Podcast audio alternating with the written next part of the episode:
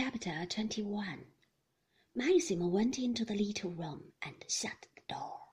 Robert came in a few minutes afterwards to clear away the tea. I stood up, my back turned to him so that he should not see my face. I wondered when they would begin to know on the estate, in the servants' hall, in Kerrith itself. I wondered how long it took for news to trickle through. I could hear the murmur of Maxim's voice in the little room beyond. I had a sick, expectant feeling at the pit of my stomach. The sound of the telephone ring seemed to have woken every nerve in my body.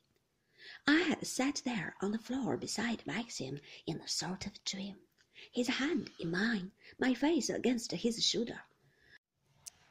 I had listened to his story and part of me went with him like a shadow in his tracks. I too had killed Rebecca. I too had sunk the boat there in the bay. I had listened beside him to the wind and the water.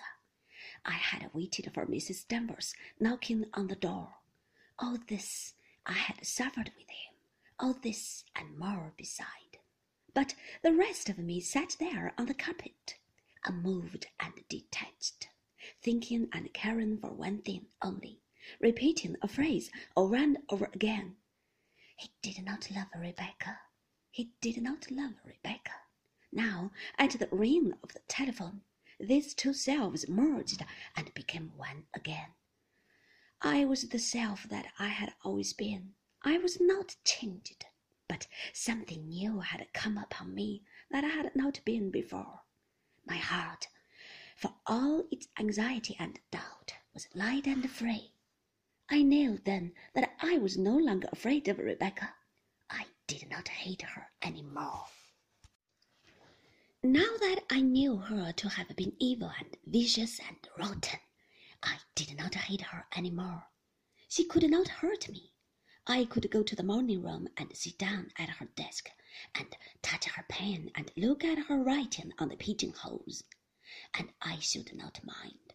I could go to her room in the west wing, stand by the window even as I had done this morning, and I should not be afraid. Rebecca's power had dissolved into the air, like the mist had done. She would never haunt me again.